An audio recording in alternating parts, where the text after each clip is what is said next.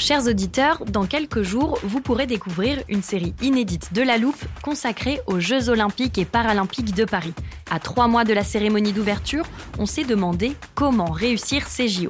Les transports sont-ils prêts à affronter les milliers de touristes? Le dispositif de sécurité est-il suffisant? L'enthousiasme sera-t-il finalement au rendez-vous? Pour répondre, on plonge durant cinq épisodes dans les archives des éditions précédentes, accompagnés des journalistes de l'Express. C'est à retrouver à partir du 13 mai sur toutes les plateformes d'écoute. It's that time of the year. Your vacation is coming up.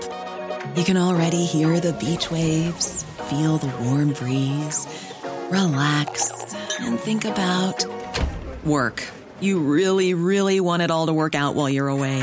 Monday.com gives you and the team that peace of mind. When all work is on one platform and everyone's in sync, things just flow wherever you are. Tap the banner to go to Monday.com.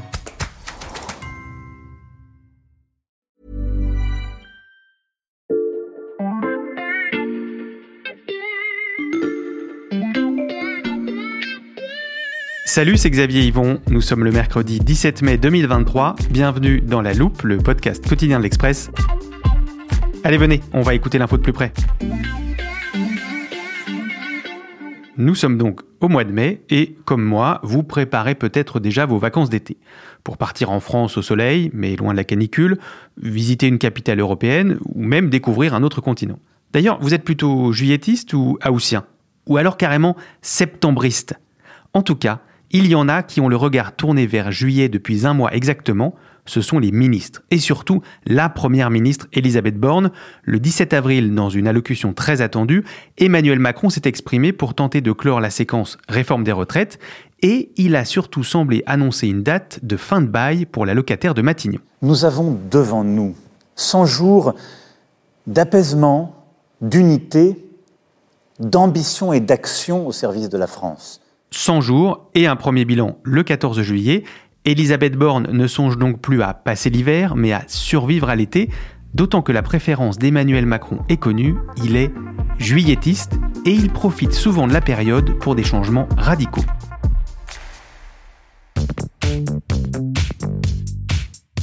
Ils attendent eux aussi l'été avec impatience et pas que pour les vacances. J'accueille en studio Éric Mandonnet, chef du service politique de l'Express, et Erwan Brucker qui suit la majorité présidentielle. Salut à tous les deux. Salut Xavier. Salut Xavier. Vous êtes plutôt vacances en juillet ou en août, vous? Moi, plutôt en août, parce que juillet, c'est pas un mois comme les autres en politique. Et, et moi plutôt en septembre, parce qu'il faut Mhm. quand même quelqu'un pour garder un œil hein, euh, sur l'actualité politique pendant tout l'été. Puis tu le diras pas à mon chef, mais dans la torpeur estivale de la première quinzaine d'août, c'est quand même pas désagréable. On lui dira pas. Euh, Emmanuel Macron a fixé, on l'a dit, un délai de 100 jours pour un premier bilan. Il va donc forcément se passer des choses cet été. Bah, c'est-à-dire que si le climat est toujours le même au 14 juillet, c'est-à-dire que s'il y a encore des concerts de casseroles à chaque déplacement et du président et de ses ministres, il est un peu obligé de faire un acte politique à ce moment-là, d'autant que euh, lors de son allocution, il a donné rendez-vous aux Français le 14 juillet, au bout de ces, ces 100 jours. Il sait qu'il est attendu, il sait qu'il doit prendre une initiative politique à ce moment-là. Et petite précision quand même, c'est vraiment plus en juillet qu'il peut se passer euh, quelque chose que le reste de l'été de manière générale, et c'est pas pour rien. L'inconvénient, c'est qu'il ne faut pas que cet objet suscite une euh, déception et donc que le 14 juillet, comme avait dit un des prédécesseurs d'Emmanuel Macron, un certain Jacques Chirac, ces 100 jours fassent pchit. Vous avez tous les deux souligné que juillet était un moment propice pour procéder à des changements. Pourquoi ce mois en particulier? Bah, déjà, l'actualité, mais pas que politique, est plutôt calme à cette période, c'est vrai.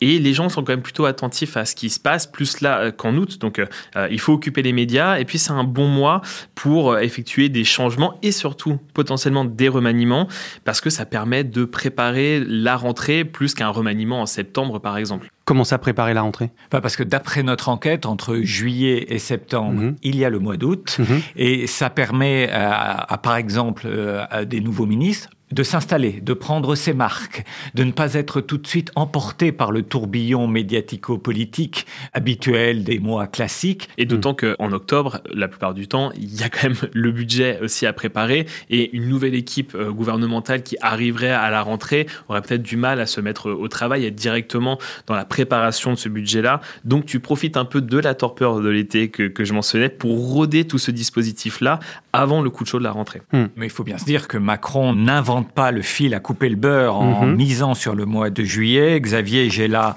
non pas Tintin à la plage, parce que Mhm. ça te décevrait un peu, je le sais, mais la fameuse Bible du service politique. Et que trouve-t-on? Bah dedans, toutes les archives de la vie politique française avec des photos, des vidéos et surtout beaucoup d'anecdotes.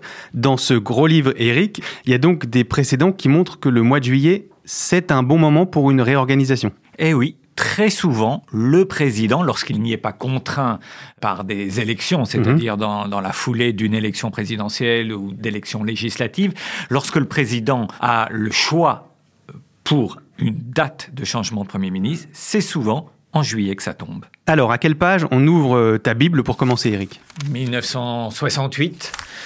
1968, c'est évidemment une année importante. Tout commence en avril, c'est ma naissance. Mm. Ensuite, au mois de mai, ce sont les autres événements, les événements Oui, de j'en mai. ai un peu moins entendu parler que ta naissance. En, en juin, la fameuse euh, dissolution voulue par le, le- le général de Gaulle, euh, et c'est un raz-de-marée gaulliste. Le pouvoir reprend la main. Hmm. Et je crois que notre Bible sait même parler. On l'écoute. Majorité massive pour l'UDR. Le Premier ministre et ses amis ont eu le triomphe modeste. Donc, euh, à l'époque, le président, c'est le général de Gaulle, Mm. le premier ministre, c'est Georges Pompidou, mais pendant plusieurs jours, il laisse entendre qu'il va quitter Matignon. Mais finalement, très tardivement, le 6 juillet 68, le général de Gaulle reçoit ce message de Georges Pompidou. Finalement, Pompidou resterait bien un peu euh, encore à Matignon, sauf que euh, de Gaulle lui dit c'est trop bête, c'est trop tard. Je viens de proposer le poste à Couve. Couve, c'est Maurice Couve de Murville. Par ici la sortie. Georges Pompidou en juillet quitte Matignon. Un premier Premier ministre mis en congé donc en juillet 1968. Quel est ton deuxième exemple? Le deuxième exemple, qui est l'exemple parfait pour ta démonstration, Mhm. euh, Xavier, c'est 1972. Je te laisse feuilleter ta Bible pour arriver à la bonne page. C'est cette responsabilité que j'entends mettre en jeu à nouveau devant vous. Eh bien, voilà, on y est, mi-mai 1972. Jacques Chaban-Delmas, sans doute de manière un peu euh, imprudente, a fait le forcing pour euh, obtenir l'autorisation de solliciter un vote de confiance de l'Assemblée nationale. Il l'a C'est donc le Premier ministre à l'époque. c'est le Premier ministre. Et donc, Georges Pompidou, le président de la République, il finit par accorder à Jacques Chaban-Delmas l'autorisation de solliciter un vote de confiance de l'Assemblée nationale. Hmm. Chaban gagne la partie, confiance accordée, Chaban conforté Eh bien, pas du tout. Car Georges Pompidou va attendre ce fameux mois de juillet pour lui signifier la fin de sa présence à Matignon. Jacques Chaban-Delmas, le 5 juillet, rédige sa lettre de démission au président Pompidou, lequel lui a déjà fait part de son intention de changer le gouvernement. Il n'a pas le choix. Par ici, la sortie. Et pour quelle raison écarte-t-il Jacques Chaban-Delmas? On peut dire qu'il y a une raison de fond, une raison de forme. Il y a une divergence de fond parce que Jacques Chaban-Delmas mène une politique qui n'est pas exactement celle que veut euh, Georges Pompidou. Et puis, les présidents n'aiment pas qu'on leur force la main. Il n'a pas trop euh, aimé ce petit jeu de Jacques Chaban-Delmas prenant à témoin l'opinion pour réclamer du président l'autorisation Mhm. d'un vote de confiance. Un autre Premier ministre poussé vers la sortie au début de l'été. Euh, je vois que tu tournes déjà les pages de ta Bible du service politique, Eric, pour aller à quelle date? Juillet 1984, on n'a même pas besoin de la Bible, je m'en souviens comme si c'était hier, et je sais que toi aussi, tu t'en souviens presque comme si c'était hier, Xavier, parce que regarde, euh, j'ouvre à cette page et ça va te dire quelque chose. Ah oui, je reconnais. C'est une photo d'une grande manifestation contre le projet de loi sur l'école libre. Votre collègue Paul Cholet nous l'avait montré il y a quelques semaines dans un autre épisode de La Loupe. Ah ouais, et il n'y avait pas besoin de loupe pour voir les gens. Près d'un million de personnes dans la rue. C'était euh, une manifestation incroyable. Et le 12 juillet, François Mitterrand intervient à la télévision, une allocution solennelle pour dire qu'il renonce au projet de loi sur l'école libre. Mhm. Que se passe-t-il ensuite? Le ministre de l'Éducation de l'époque, Alain Savary, démissionne. Le Premier ministre de l'époque, Pierre Mauroy, finit par démissionner lui aussi. Et que va-t-il se passer alors? Le nouveau Premier ministre, un certain Laurent Fabius, débarque et les quatre ministres communistes, eux, plient bagages. Le nouveau Premier ministre, Laurent Fabius, raccompagnait sur le perron Pierre Mauroy, dont il avait tenu à faire l'éloge la veille. Donc voilà Xavier, j'espère que tu as bien compris avec tous ces exemples tirés de notre Bible que Juillet en fait offre une fenêtre de tir parfaite au président, à lui maintenant d'en profiter ou pas. Profiter ou pas de la fenêtre de tir du mois de juillet. Alors on va regarder encore un peu dans le passé, mais plus proche cette fois, et vous allez comprendre pourquoi Emmanuel Macron est un juillettiste.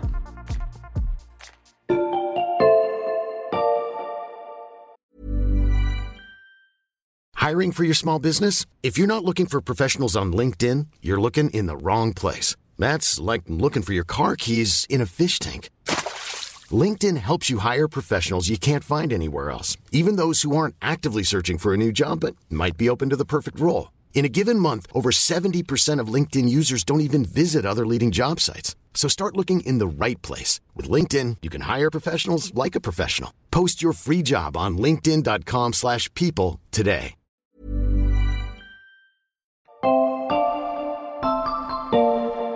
Eh bien oui, parce que Emmanuel Macron, c'est lui-même un spécialiste du mois de juillet. Il a failli lancer sa grande aventure présidentielle en juillet, juillet 2016. Je vais retrouver la page dans la Bible. En 2016, mais Emmanuel Macron n'est pas encore président de la République à ce moment-là. Oui, c'est vrai, mais il avait quand même bien en tête l'argument qu'on t'a donné tout à l'heure, Mhm. c'est que faire quelque chose en juillet, ça occupe le terrain médiatique et c'est le moment d'imposer son propre calendrier, surtout quand on est ministre de l'économie de François Hollande comme lui à l'époque, plus encore en juillet que lors d'un autre mois. Donc en juillet 2016, Emmanuel Macron, tu l'as dit, est ministre de l'économie, et il a une idée derrière la tête. Son idée, c'est de partir, de se débarrasser du bilan Boulet Mhm. François Hollande, donc d'incarner une rupture, mais comme il est ministre de François Hollande, Pas facile. c'est pas évident, évident.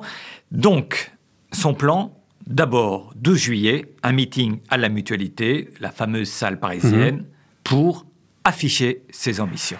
Ce mouvement, nous le porterons ensemble jusqu'en 2017 et jusqu'à la victoire. Et dans son cabinet, avec plein d'apôtres que l'on connaît encore aujourd'hui, la réflexion bat son plein. C'est-à-dire que on se demande si il fallait pas profiter de la seconde quinzaine du mois pour justement quitter Bercy et installer cette candidature. Et Mm. quand tu l'entends à l'époque dans ce fameux meeting de la mutualité, tu sais déjà qu'il est parti pour conquérir l'Élysée. C'est déjà une idée qui trotte dans sa tête. On voit un destin présidentiel. Mm. Donc partir en juillet, pour lui, c'était un peu une façon d'être une star de l'été. Euh, C'était tout un programme. Mais Eric, tu as dit, il a failli lancer sa campagne présidentielle, ça veut dire que ça s'est pas déroulé comme prévu. Eh non, parce que le meeting de la mutualité, c'est donc le 12 juillet. Et le 14 juillet, c'est le drame de l'attentat de Nice, 90 morts. Mhm. Et du coup, évidemment, Emmanuel Macron euh, range dans le placard ses envies de démission, qui auraient été euh, grotesques à ce moment-là. Et il attendra le 30 août Hmm. pour claquer la porte. Et je crois que tu connais la suite de l'histoire. Un petit peu. Tu as autre chose, Eric, à nous montrer parmi tes archives? Eh bien, oui, parce que euh, Emmanuel Macron a parfois de la suite dans les idées. Et donc, la seule fois où Emmanuel Macron, de lui-même, décide de changer de Premier ministre, Ah oui, ça, j'ai la date en tête, c'était en juillet 2020. Édouard Philippe est remplacé par Jean Castex. c'est ça, regarde, là, cette Ouais. fameuse photo de passation sur le perron. Édouard Philippe d'un côté, Mhm. Jean Castex de l'autre. Pour comprendre ce qui se passe sur cette photo, j'ai une petite anecdote. Je t'écoute. Édouard Philippe est réélu maire du Havre le 28 juin, c'était un dimanche. Et le lundi, il arrive à l'Élysée l'esprit brumeux, dans le petit bruit médiatico-politique, on se dit est-ce qu'Édouard Philippe va euh, rester à Métignon ou pas? À ce moment-là, on ne sait pas, mais à l'Élysée, le président reçoit la Convention citoyenne sur le climat. Mhm. Et on voit un Édouard Philippe, donc l'esprit tout brumeux, qui fait la gueule, quoi. Parce que justement, la Convention citoyenne, c'est pas sa tasse de thé. Et figure-toi que dans la nuit qui a précédé, il n'a pas bu que du thé. Il a aussi fêté sa victoire. Il a une migraine d'enfer à la réception que donne le président de la République. Mhm. En fait, Édouard Philippe à cette époque, ne sait pas ce qui se passe dans le bureau présidentiel depuis déjà quelques semaines. Et que se passe-t-il dans le bureau présidentiel? Emmanuel Macron reçoit Jean Castex à plusieurs reprises mhm. pour le sonder, le tester, avec l'idée en tête de le propulser euh, à Matignon. Mais ça, personne ne le sait. Et c'est finalement le 2 juillet qu'Emmanuel Macron reçoit Édouard Philippe dans son bureau pour lui signifier la fin de son aventure à Matignon. Et dès le lendemain matin, 9h30, M. Jean Castex est nommé Premier ministre. Tu peux refermer ta Bible du service politique. Merci Eric. Est-ce qu'il y a d'autres arguments spécifiques à la situation politique actuelle qui pourraient pousser Emmanuel Macron à un remaniement? D'abord, il y a un autre risque, c'est attendre, c'est continuer de s'exposer euh, au sifflet, aux casseroles, même si un remaniement ministériel, c'est pas forcément ce qui te permet de euh, redonner de l'enthousiasme aux Français et de vraiment faire bouger les choses. Et Macron a aussi parlé de nouvelles alliances dans son allocution. Changer de Premier ministre et prendre un Premier ministre peut-être plus à droite mhm. permettrait de trouver de nouvelles euh, coalitions, peut-être de, de, changer un petit peu les rapports de force, peut-être d'organiser un gouvernement avec LR. On ne sait pas, il y a plusieurs choses sur la table, mais en tout cas, politiquement, ça pourrait lui permettre de faire bouger les choses. Mais Xavier, il y a aussi des arguments qui vont dans le sens inverse. C'est-à-dire qu'en fait, rien ne pourrait changer après ces fameux 100 jours. Bah, c'est-à-dire que si on nomme un Premier ministre pour avoir un rapport de force toujours aussi défavorable hmm.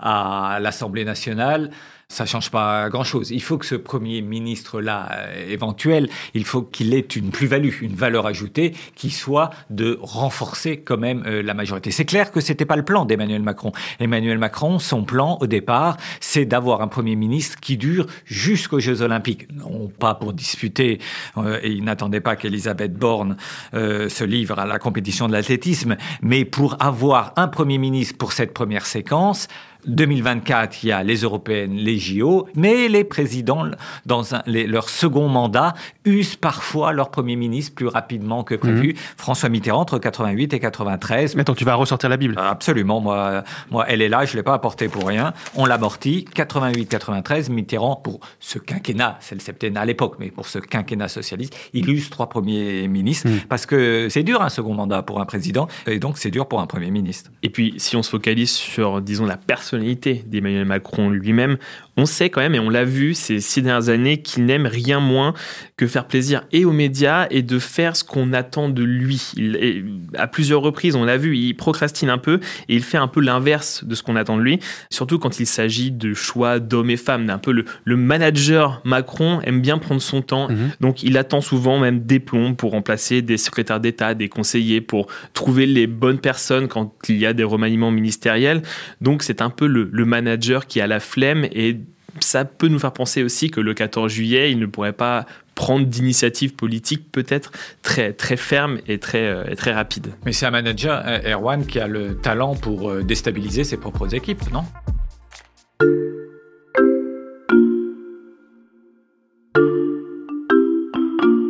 Concernant la voiture, nous lancerons dès l'automne une offre de location de véhicules propres à prix accessible.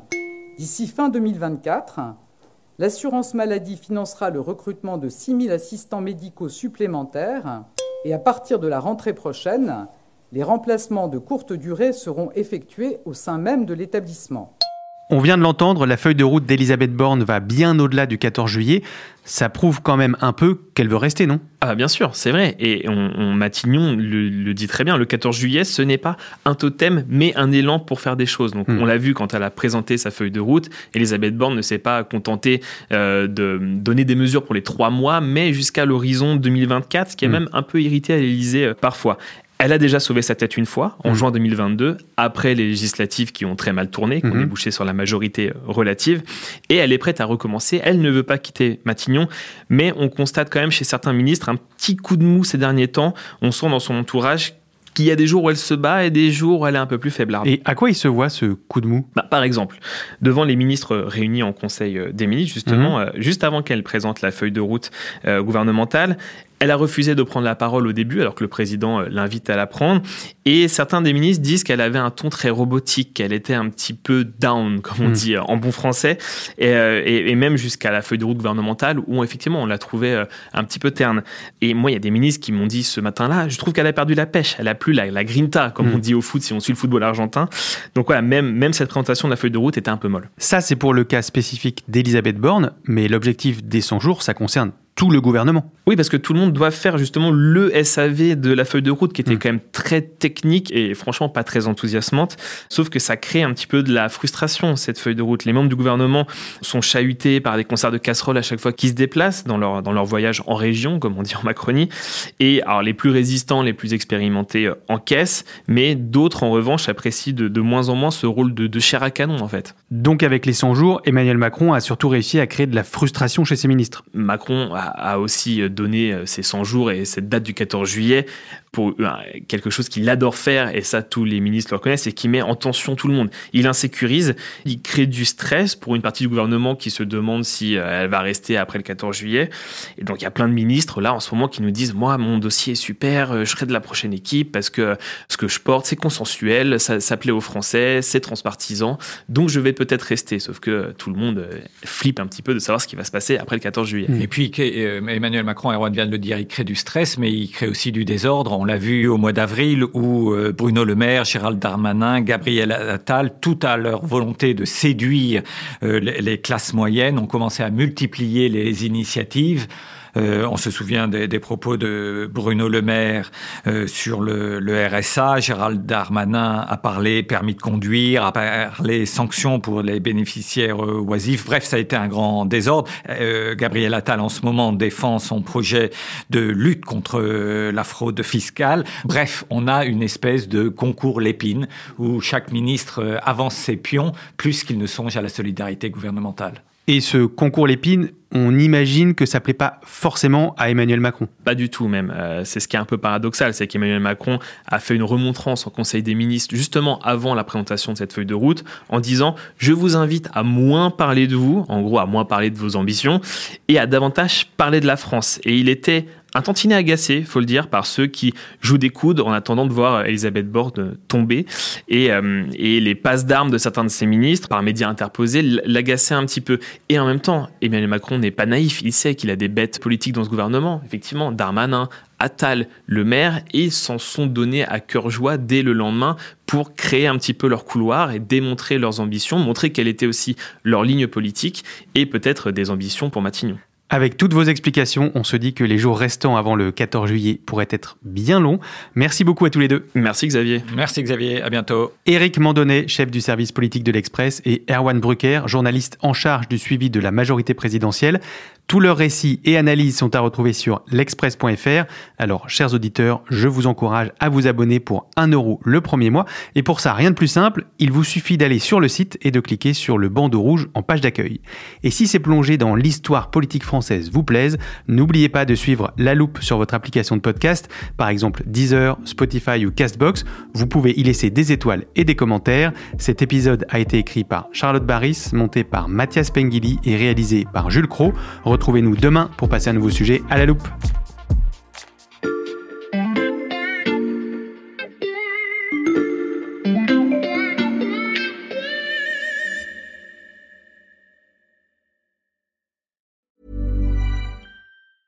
Hey, it's Danny Pellegrino from Everything Iconic. Ready to upgrade your style game without blowing your budget? Check out Quince. They've got all the good stuff shirts and polos, activewear, and fine leather goods, all at 50 to 80% less than other high end brands. And the best part? They're all about safe, ethical, and responsible manufacturing. Get that luxury vibe without the luxury price tag. Hit up quince.com slash upgrade for free shipping and 365 day returns on your next order. That's quince.com slash upgrade.